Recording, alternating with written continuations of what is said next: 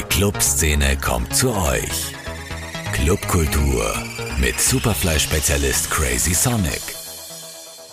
Liebe Hörerinnen und Hörer, ihr hört das letzte Mal Clubkultur mit Crazy Sonic in diesem Jahr. Was für ein herausforderndes Jahr. Bis Anfang März galt derselbe Booking-Wettlauf wie auch im Vorjahr. Doch danach setzte ein Virus die gesamte Club- und Festivalszene schachmatt.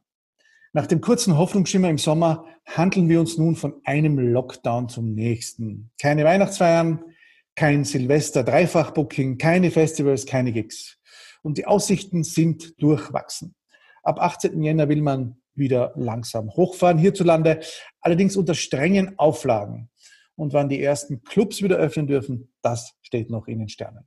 Dennoch gab es viele fleißige Künstlerinnen und Künstler hierzulande. Electric Indigos Album etwa, wir haben sie ja vor ein paar Wochen hier gefeatured, Ferrum wurde national wie international abgefeiert und belegt in diversen Rankings Top 10 Positionen. Kruder und Dorfmeister haben endlich ihr erstes gemeinsames Album 1995 auf den Markt gebracht und auch viele andere österreichische Acts wie etwa Gerald van der Hint, die Schönbrunner Berlin, Ferdinand Hübel oder Austrian Apparel haben bemerkenswerte Longplayer released.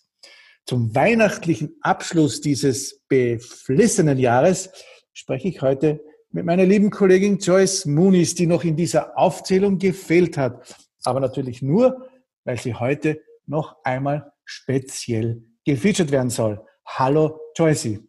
Hallo Rudi, hallo, wie geht es dir?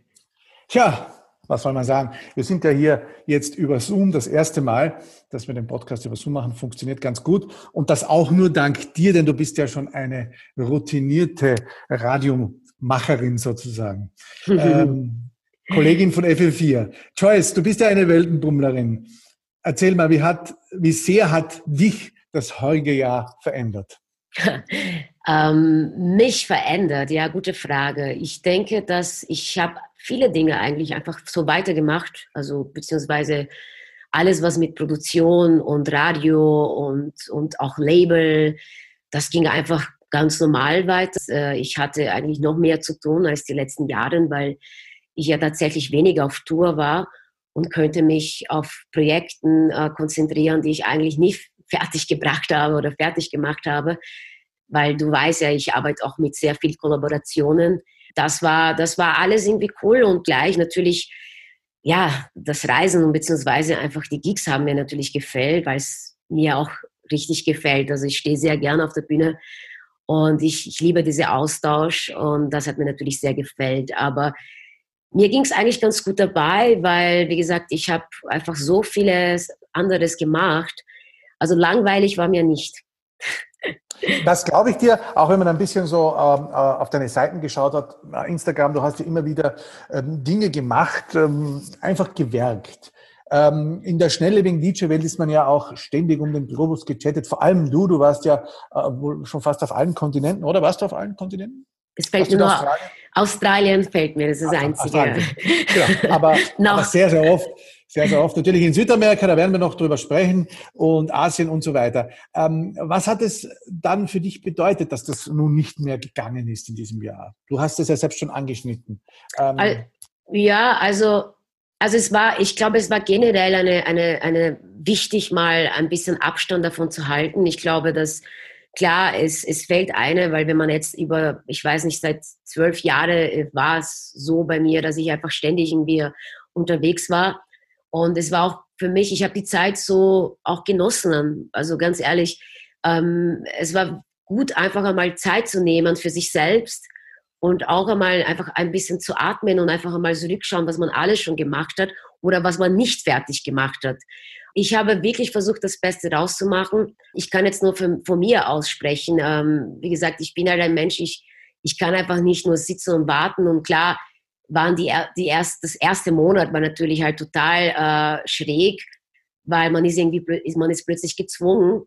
Aber ich habe das Beste daraus gemacht. Ich habe halt gleich von Anfang so eigene Streams gemacht und habe mich dann irgendwie äh, hingesetzt und habe einfach mal nachgeschaut, die Kollaborationen oder halt Projekten, die ich angefangen habe und halt nie fertig gebracht habe. Und das war halt, die Zeit war einfach perfekt dafür, ja. Ich kann, wie gesagt, nur für mich sprechen und ich habe wirklich das Beste daraus gemacht. Also ich kann nur sagen, ich bin gesund und mir geht's auch psychisch gut. Wie gesagt, ich habe halt Freunde auf der ganzen Welt und bin auch mit einigen Leuten in Kontakt. Und je nachdem, woher du kommst und wo du zu Hause bist, ist natürlich die Situation und die Wahrnehmung zu Virus auch anders. Und das kann natürlich auch ein, einer wirklich psychisch, wie sagt man das, ähm, ja, Belasten, ähm, schwere Belastung. Ja, eine, eine, eine, sehr krasse Belastung. Wir sind jetzt hier Österreich, Deutschland und Schweiz. Also ich sage jetzt einmal, wir haben äh, natürlich Gigs nicht, wir haben diese ganze Freiheit nicht mehr, aber wir haben staatliche Support, wo auch andere Länder in Europa nicht bekommen haben. Und wenn man jetzt, sprechen wir jetzt nicht von Amerika oder, oder halt äh, Südamerika, da geht es natürlich noch schlechter, was staatliche Support betrifft.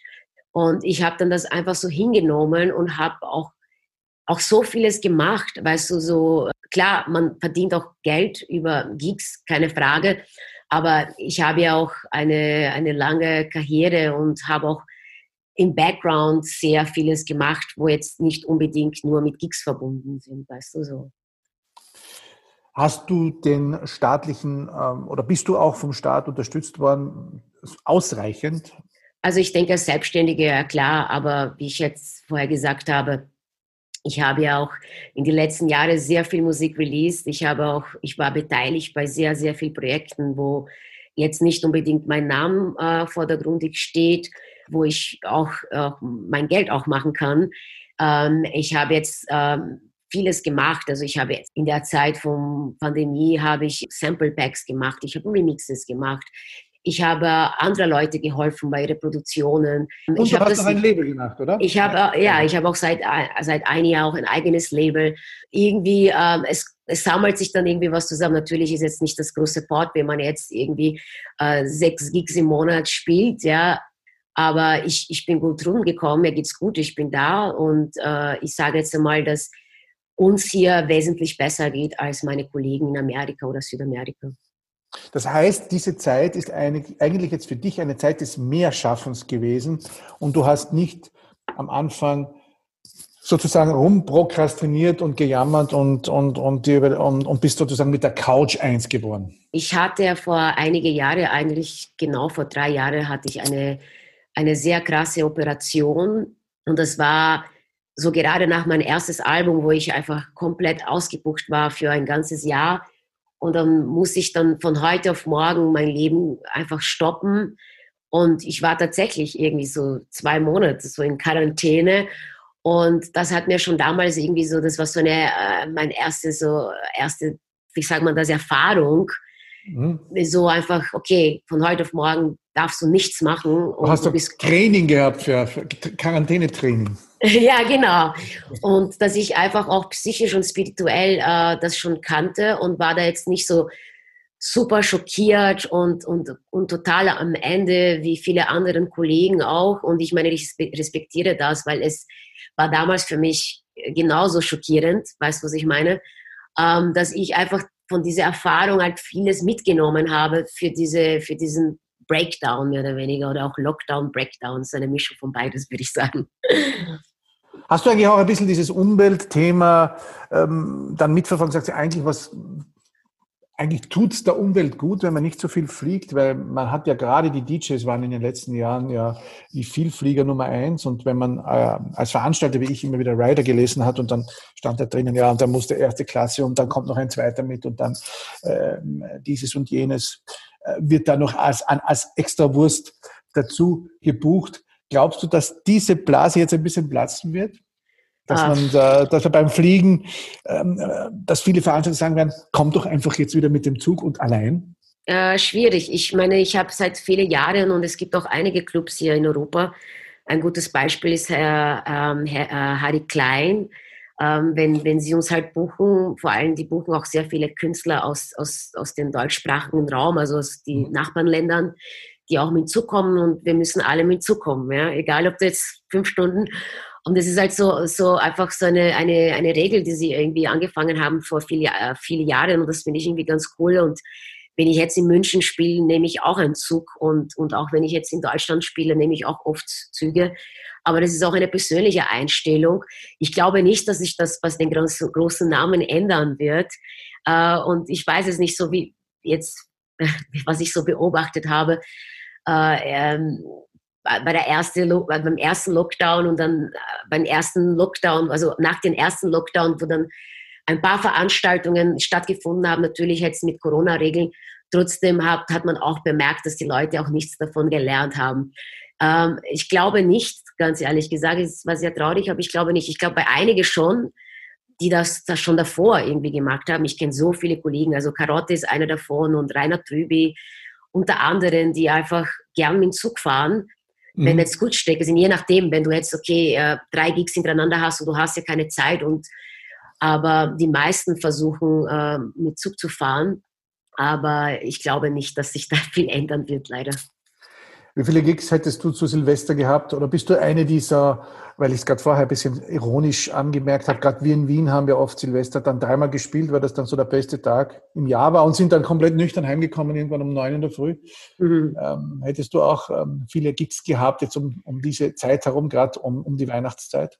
Also üblicherweise nehme ich einen, der eigentlich gut bezahlt ist. ja. Ich habe die letzten Jahre noch, äh, äh, ich habe in Bangkok gespielt und dann habe ich in London gespielt und das ist natürlich halt schwierig, da jetzt, da jetzt Doppelbookings. Klar, Doppelbookings kommen halt immer vor, aber insofern dadurch, dass ich auch meine Partnerin mitnehmen möchte, meistens bleibe ich bei einem Gig, aber ich mhm. hatte auch schon Abende erlebt in Wien, wo ich in Wien gespielt habe, wo ich auch drei Gigs äh, äh genommen habe. Ähm, aber jetzt bist du in der guten Position, dass du eben nicht mehr in Wien da diese Gigs spielen musst, sondern international. Ja, ich würde es auch nach wie vor machen. Ich bin da jetzt immer sehr irgendwie down the earth. Ich glaube, das ist halt ähm, klar, wenn man jetzt ähm, arbeitsmäßig irgendwie äh, sehr weit gekommen ist, dann äh, bist du am Ende auch nicht alleine, weil ich, ich würde jetzt, jetzt so viel, wie ich zu tun habe, würde ich jetzt ohne ein, eine Crew gar nicht schaffen, ganz ehrlich gesagt, ja.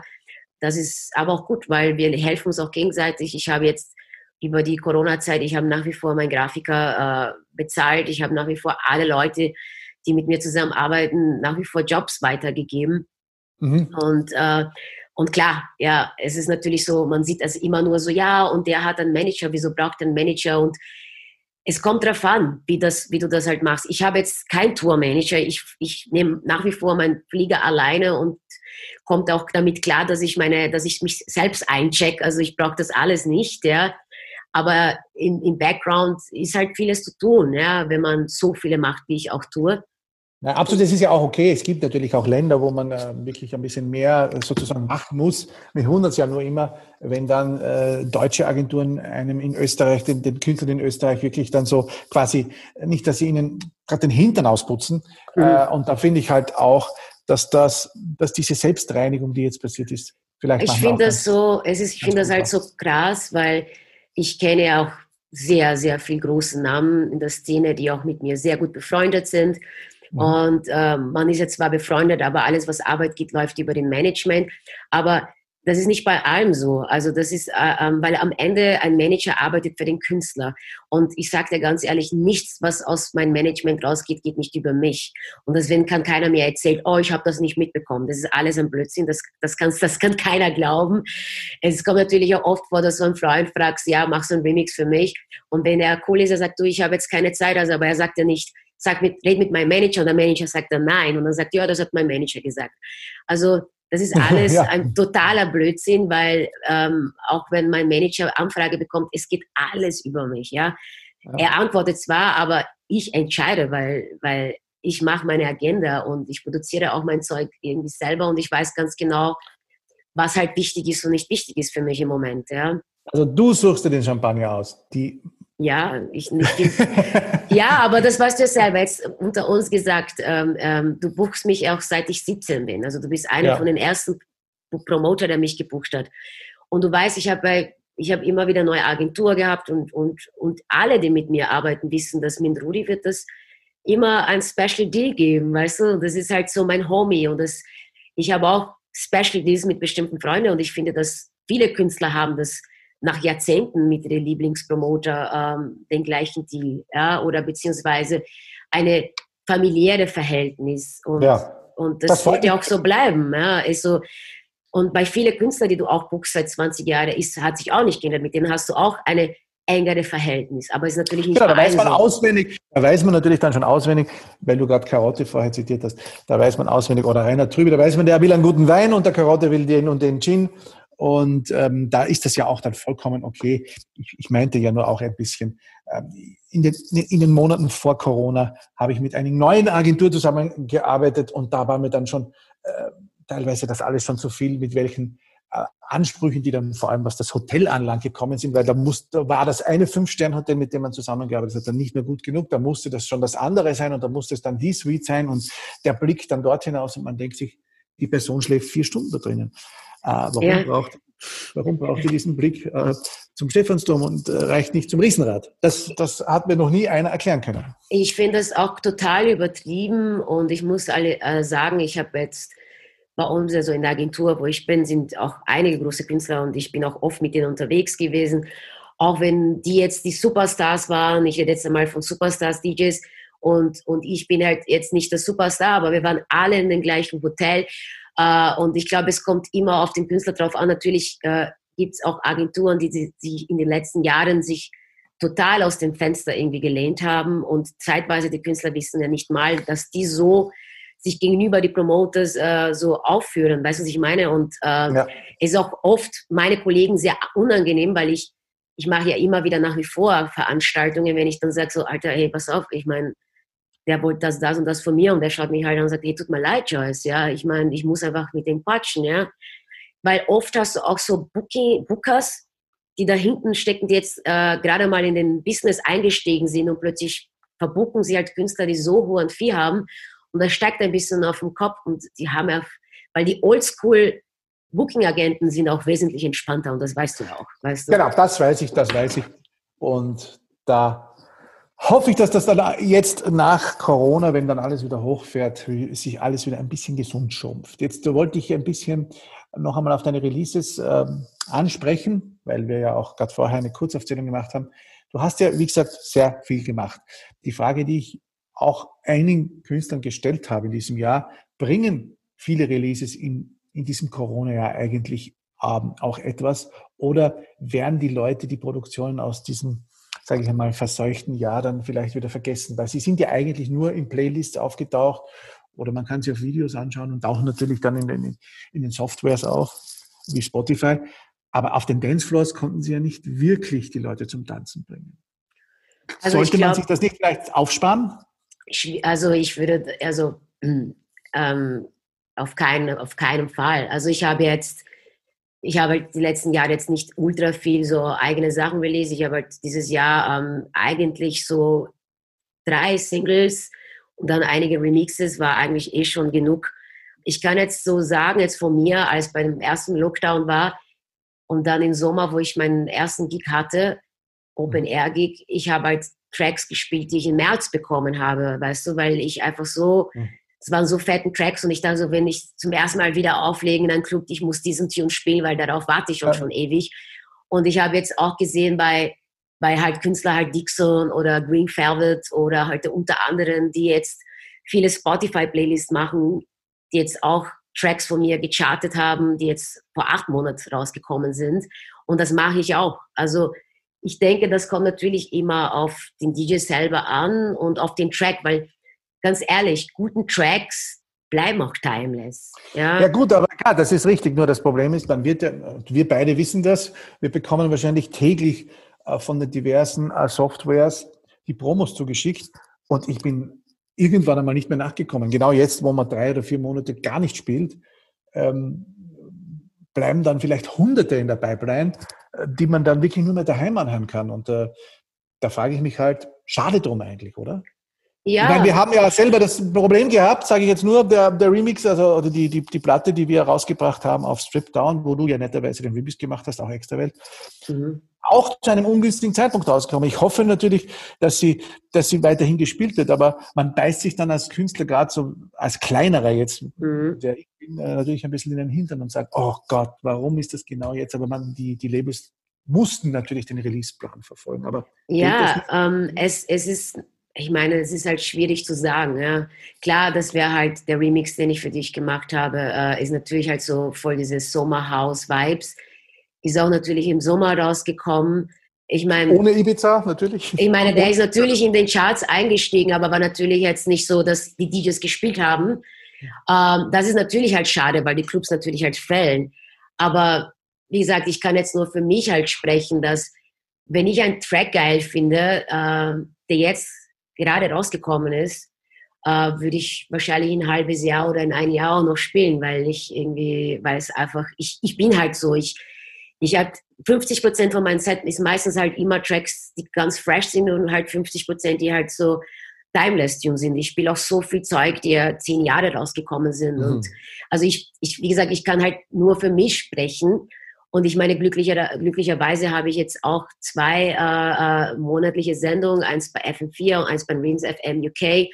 Und da mhm. beschäftige ich mich auch äh, mit den neuesten Tunes. Und ich, da spiele ich auch Musik, den ich jetzt im Club spielen würde. Und dann befasse ich mich natürlich mit den, mit den heißesten Scheiben. Ja. Klar, mhm. keine Frage, es fehlen halt die Clubs, um diesen Tracks zu spielen. Es und das Energiebündel Joyce hinter den Turntables, die ja auf und abspringt und äh, die, die, Meute sozusagen noch zusätzlich anheizt. So ähm, ja, heißblütig wie du auch aber in den Clubs bist, so unruhig bist ja du in den letzten Jahren so ein bisschen gewesen, was deinen Wohnsitz anlangt. Du warst in Lissabon, ähm, ich glaube in Prag. Warst du in Prag? In Prag, ja. Ähm, und jetzt bist du zwischen Wien und Berlin die ganze Zeit hin und her gependelt. In Wien, wo noch deine, ähm, oder in der Nähe von Wien, wo noch deine Eltern wohnen. Und, Be und in Berlin, wo du sozusagen deinen Wohnsitz aufgeschlagen hast. Wo ist dein Herz am Ende denn ein wenig mhm. lieber gewesen? Ja, also ich muss sagen, am, am liebsten hätte ich, also wünschte ich mir, dass das einfach Berlin auf der anderen Seite von der Donau wäre, weißt du, so, dass ich einfach schnell wieder rüber switchen kann. Floridsdorf durch Berlin. Ein sehr das habe ich nicht gesagt, das hast du gesagt, aber das habe ich auch nicht so gemeint. Das war mehr so, eher so bilderisch irgendwie so im Kopf so, wenn das schöne Vorstellung. Eine schöne ja, Vorstellung. ja, aber ähm, ich, ich sage jetzt mal so, ich habe die letzten, tatsächlich die letzten zehn Jahre war halt Wien und Berlin für mich so total wichtig, äh, auch durch das Label und, und also ich arbeite schon sehr, sehr lange. Also eigentlich seit, seit 2006 arbeite ich sehr eng mit Berlin, weil ich da mein gesamte Management und Labels und auch zeitweise viele Leute, die ich zusammen arbeite, da leben.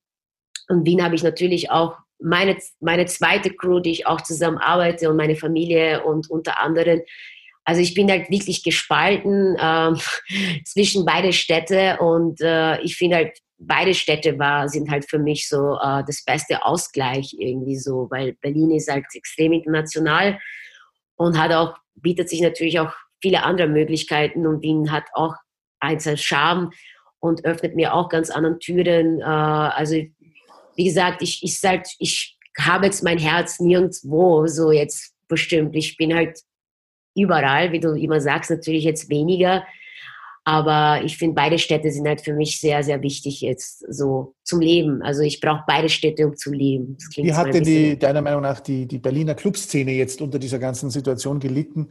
Wird die in dieser alten Pracht und Herrlichkeit wieder auferstehen, glaubst du?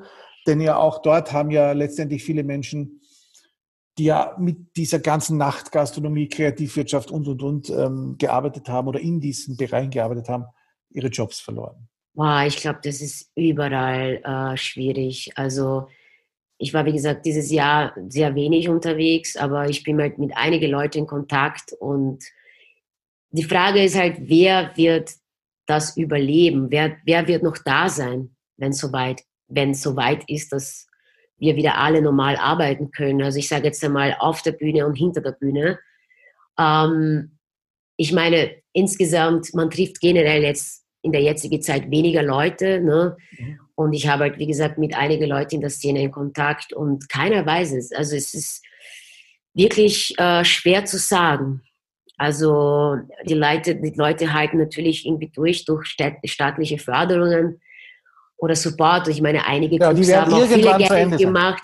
Also viele, es gibt auch natürlich einige Clubs, wo man jetzt, jetzt nicht unbedingt super viel Sorgen machen muss, die wahrscheinlich jetzt auf längere Zeit vielleicht sich, also weil, wie gesagt, es gibt auch Clubbesitzer, die haben auch Restaurants und andere Business nebenbei, ja. Aber ähm, schwierig zu sagen, weil das ist auch die große Frage und auch die Gespräche, die ich jetzt auch in den letzten Monaten geführt habe mit anderen Kollegen in alle Richtungen, also Booking-Agenten und Journalisten und so weiter, wer wird da sein? Wer wird überleben? Also auch als Künstler und auch als Promoter und als, als Clubinhaber und als Bookingagentur. Als Techniker, als, Grafiker. Als Techniker, als, als, Designer. Ich meine, Grafikdesigner würde ich jetzt, jetzt nicht unbedingt jetzt uh, in den Pot reinwerfen. Wie gesagt, mein Grafikdesigner, der hat nach wie vor ganz viele Jobs mit mir mhm. und anderen Jobs. Aber ich sage jetzt einmal, uh, Musikbusiness in alle Bereiche. Jetzt nicht die Leute im Büro, aber halt die Leute, die jetzt irgendwie in der Praxis sind, die jetzt Bühnebauer und so weiter und so weiter, ja. ja das, das wird schwierig und das ist jetzt schon bereits sehr schwierig und es sind auch viele Leute in einer ziemlichen Notsituation. Es fällt mir ein, weil du gesagt hast, Restaurantbesitzer, äh, Renato Hachier in Sao Paulo, der ist ja auch so einer, der, äh, um den müssen wir uns keine Sorgen machen. Und das führt mich jetzt ein bisschen äh, den Bogen über den Atlantik. Du kommst ja ursprünglich aus Brasilien, bist ja dann nach, nach Wien gekommen. Ähm, wie ist denn da die Situation? Sprichst du da auch mit Leuten? Du bist natürlich dort auch immer wieder aufgeschlagen und äh, warst ja dann auch dort sehr bekannt. Man hört ja hier so unterschiedliches ein großes Land mit vielen Infektionen, letztendlich ähm, aber einem, äh, einer schwierigen politischen Situation. Ja, also Brasilien ist ja total gespalten schon durch die politische Situation. Also schon, schon vor der Wahl war schon die Stimmung ähm, ganz einzigartig. Ähm, also wie gesagt, la, lass uns jetzt einmal so sagen. Gespaltenes Land, das heißt gespaltene Meinungen. Und das heißt, die Leute werden sich auch unterschiedlich verhalten gegenüber dieses Virus. Du hast natürlich einen Großteil von Menschen, die einfach äh, darauf aufpassen, ähm, Menschen, die jetzt ähm, finanziell äh, auch leisten können, einfach in die Quarantäne oder einen Lockdown zu machen, aber auch ein Großteil der Menschen, die einfach ihren Jobs brauchen und ihre Familie zu ernähren und lieber äh, das riskieren, bevor sie nichts zum Essen haben. Und dann hast du wiederum einen Großteil von Menschen, die eigentlich das ganz brav durchziehen können, das Geld haben und auch den Background haben, aber das auch nicht wahrnehmen. Ähm, ich habe vor einige Wochen mit einem ähm, sehr lieben Kumpel von mir, ähm, einem Produzent, äh, LCO, und der hat mir etwas total Skurriles erzählt und ich, ich das ist, nur, dass du jetzt einmal verstehst, dass Menschen, die aus der, aus der oberen Schicht kommen, machen illegale Partys, die kontaminierte Partys, Raves, mhm. wo mit Menschen, die schon bereits kontaminiert sind, damit sie ein Rave veranstalten können. Mhm. mhm. Und solche Einladungen bekommt man auf, auf WhatsApp. Wo Am er mir, Abhol wahrscheinlich, überall in den Wilden. Ja, in den Willen, den fetten Willen, wo er sagt so, oh mein Gott, das, das kann ja nicht wahr sein. Also so absurd, also so absurd gibt es ja Dinge da unten, die halt passieren, die so absurd sind, das kann man einfach gar nicht glauben. Ne? Äh, und dann hast du wiederum halt Künstler wie Alcio oder Giborato, die einfach in Quarantäne sind und nur Musik machen, gar keine Gigs gespielt haben, nicht einmal diesen Gigs, wo man sagt, okay, das ist jetzt ungefährlich und Distanz und hin und her. Und dann hast du halt wieder noch DJs, die halt posten, dass sie jetzt gerade auf eine Party sind und gebucht worden sind von irgendwelchen Millionären und die Leute feiern, ob jetzt da irgendwie nicht Corona existieren würde. Und wiederum sind halt auch alle offizielle Clubs auch zu aber es gibt auch irrsinnig viele Raves, die halt passieren. Das Schöne oder das Gute in Brasilien ist, es gibt halt viel mehr schönes Wetter. Ja, äh, es gibt viel schönes Wetter, aber es ist doch egal. Ich meine, wenn du jetzt irgendwie auf einem Rooftop bist und der ist total voll und backt und alle sind ohne Maske und schwitzen, ist doch total egal, ob du draußen bist oder ja, nicht. Das stimmt. Ja. Das stimmt, das stimmt. Ähm, es ist halt irgendwie sehr absurd, weil ich sage jetzt einmal, die offiziellen Promoters und offiziellen Clubs sind alle zu und halten sich auch daran. Aber es gibt einen Großteil von gerade mal diese unbekannten DJs, diese, diese, ich sage mal, diese DJs, die jetzt nicht wirklich äh, eine künstlerische Karriere haben, aber halt DJs, weil jeder mittlerweile DJ ist, mhm. ähm, halt solche Partys halt schmeißen, die halt jetzt nicht sehr cool rüberkommt. Und mittlerweile gibt es auch in der Szene schon diese, diese DJs, die gerade diese Partys veranstalten, werden alle in die Schwarzliste gesetzt und nie werden sie in The Edge oder in Warung spielen. Mhm. Weil so. die, und diese Clubs, die halt Mitarbeiter haben und Steuern bezahlen, die sind alle schon seit acht Monaten zu. Und dann machen halt Leute illegale Partys, ja, die, ja, das ist halt nicht sehr, sehr cool. Also das ist, das ist jetzt einmal die Seite von der Story, ja. Und es gibt natürlich auch ganz viele andere Geschichten, die, da kann man halt den ganzen Abend hier sitzen und quatschen, ja, genau. was halt uncool ist und nicht uncool, ja. Bei FM4 bist du jetzt auch schon lange ein fixer Bestandteil äh, der Sendungsmacherinnen. Wie gestaltest du jetzt in Corona-Zeiten deine Sendung und in Zeiten des Vielpendelns? Wie baust du die auf? Was ist da für dich das Um und Auf? Also die Sendung heißt Joyce Moniz and Friends. Also alle Künstler, die ich als Gast habe, haben irgendwie entweder musikalisch mit mir zu tun oder auch freundschaftlich, aber irgendwie eine, eine besondere Verbindung, die jetzt nicht nur musikalisch ist, aber auch freundschaftlich. Und ähm, ich hatte immer schon Künstler aus der ganzen Welt. Also die Sendung habe ich jetzt, äh, ich glaube, seit dreieinhalb Jahren, vier Jahren, wow, die Zeit vergeht. Und mhm. dadurch, dass ich halt immer auf Tour war, habe ich ja schon, schon seit einigen Jahren halt die Sendung immer so von überall äh, produziert. Also ich habe ja mhm. so mehr oder weniger so ein, ein, ein portables, äh, portables Studio mit mhm. Mikrofon, Soundkarte und alles und habe meine Maschinen und das kann ich halt überall auspacken und irgendwie die, die Sendung halt so gut produzieren, dass es irgendwie auch gut klingt. Also insofern war für mich jetzt nicht äh, sehr schwierig, außer ich mache eine Live-Show. Mhm. Aber wir haben jetzt über die, die Lockdown-Zeiten hatte ich auch, äh, war ich einige Male ein, zu Gast bei, bei FM4 Unlimited, einmal in der Woche. Und wir haben tatsächlich so mehr oder weniger live zusammen produziert über online. Also Mhm. total schräg, aber hat auch funktioniert. Ich glaub, die Technik hat sehr viel mehr möglich gemacht, glaube ich auch. Absolut, absolut. Aber ich habe schon mich auch davor, wie gesagt, damit beschäftigt. Also insofern hat sich das jetzt nicht viel, viel geändert.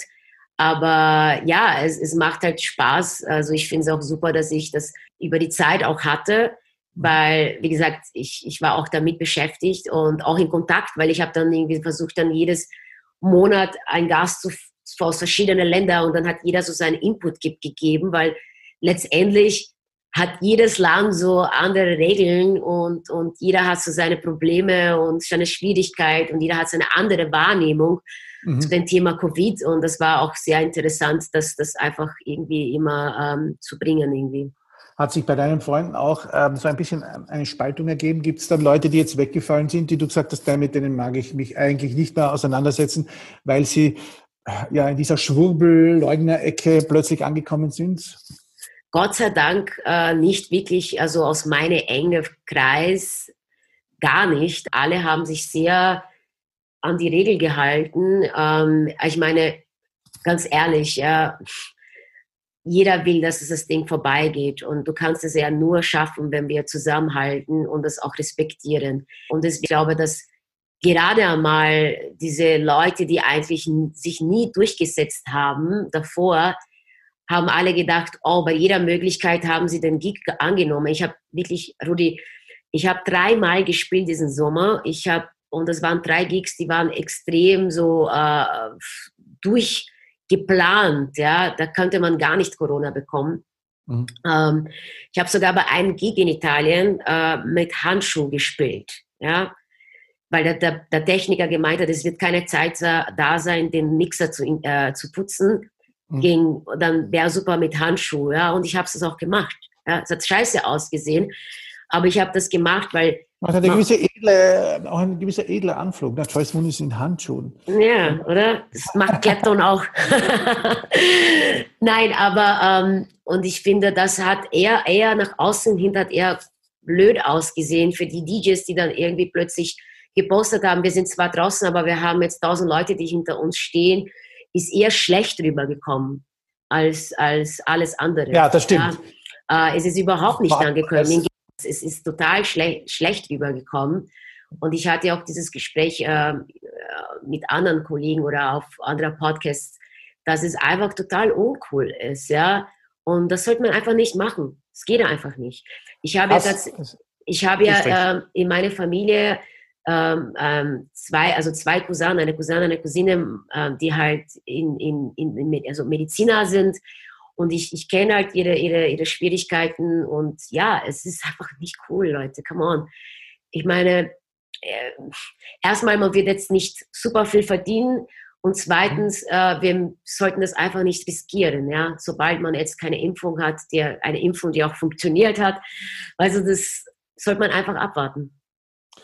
Du bist ja auch eine gewesen, die einige relativ anspruchsvolle Streams gemacht hat. Jetzt gab es natürlich unzählige weniger anspruchsvolle Streams, wenn ich mir das so anschaue, ähm, ohne Namen zu nennen. Was macht denn für dich einen schönen, tollen Stream aus, wo du glaubst, das schauen sich Leute auch wirklich an?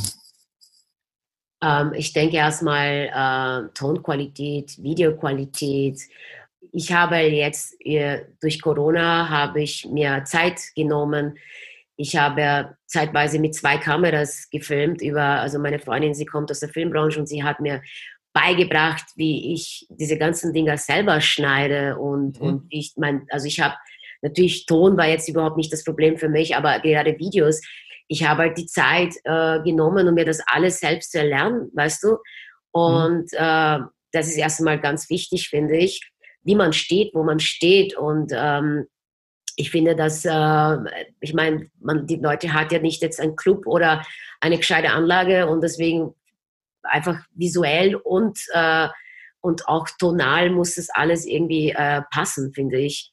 Und ich meine, es ist sehr viel Arbeit. Ich habe ja einige Streams auch zu Hause gemacht ähm, und es ist sehr viel Arbeit. Also ich bräuchte ich, mittlerweile bin ich auch schon ein Pro geworden, aber zeitweise habe ich auch wirklich so fünf bis sieben Tage für einen Stream gebraucht, weil man, man befasst sich auch mit der Playlist, äh, was spiele ich und so. Äh, man schneidet das auch am Ende, also dass man schön aussieht und dann, wenn du dann einen Livestream machst, muss auch hundertprozentig alles passen. Es gab auch, also es war eine neue Erfahrung für mich. Ja. ich habe auch Streams gemacht, wo in der Mitte plötzlich das weg war. Ja. Glaubst du, werden sich so Edelstreams auch nach der Pandemie halten können in irgendeiner Form, denn es hat man ja fast eine kleine Zeitindustrie aufgebaut für, für Daheimbleiber.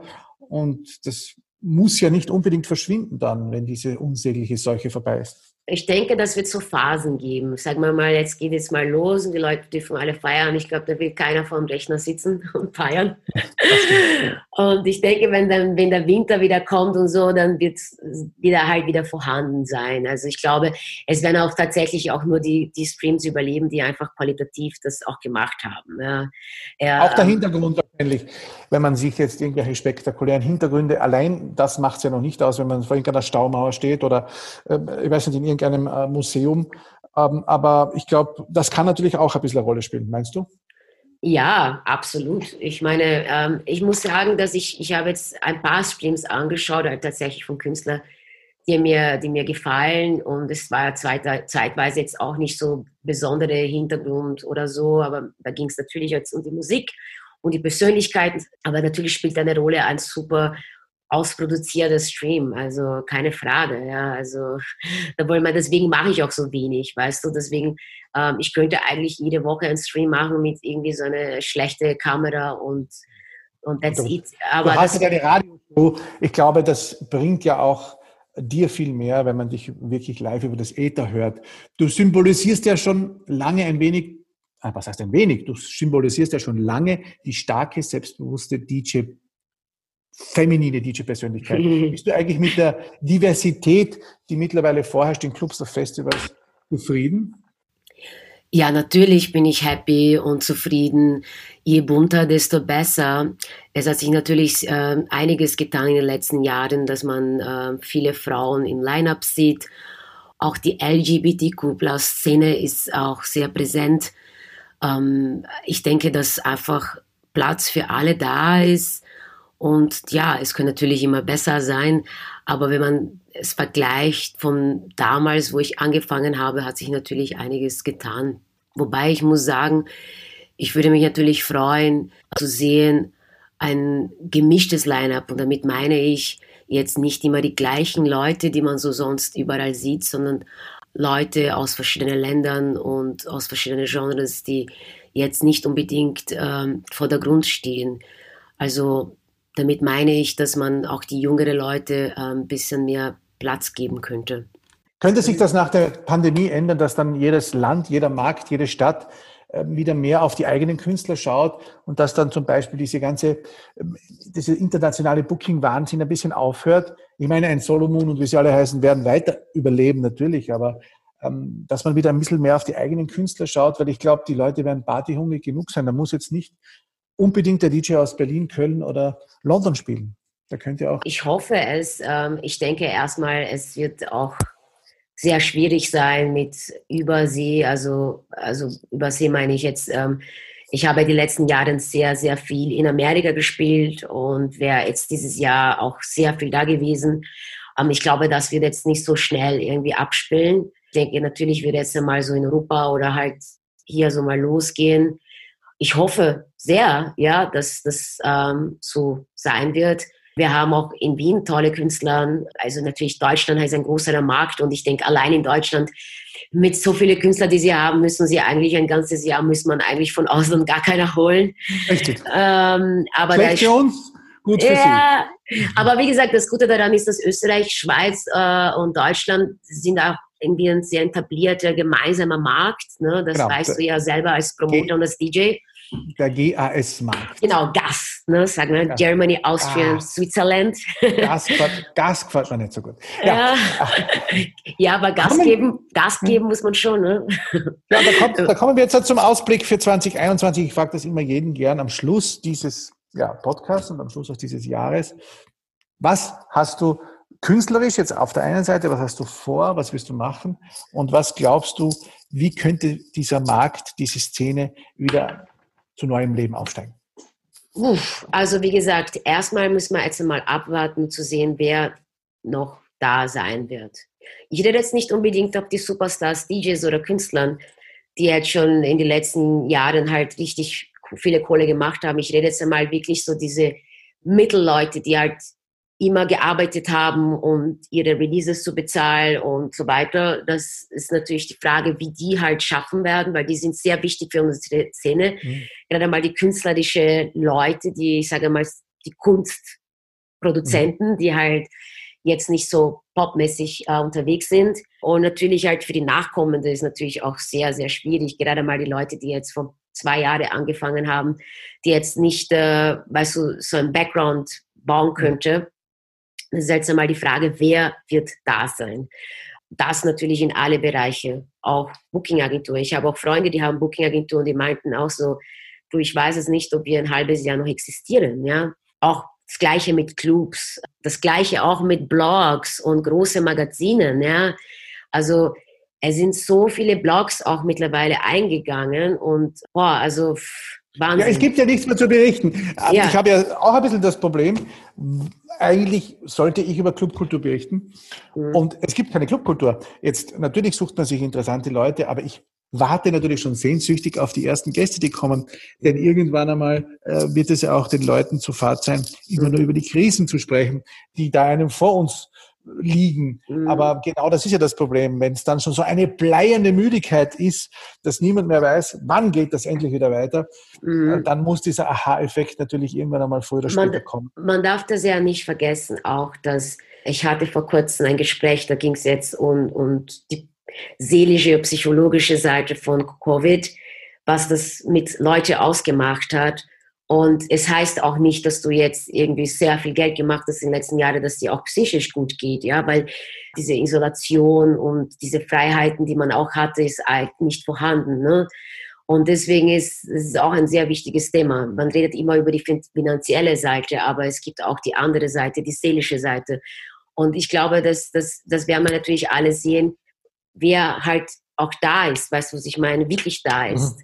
Und das, das ist schwierig. Ich kann, also meine positive Aussichten ist, dass wir hoffentlich eine Impfung haben, die auch gut funktioniert. Also wie gesagt, ich muss jetzt nicht so sofort impfen, wenn es jetzt keine gute Impfung ist. Weißt du, lieber wartet man jetzt ein bisschen ab und schaut, dass es einfach safe ist.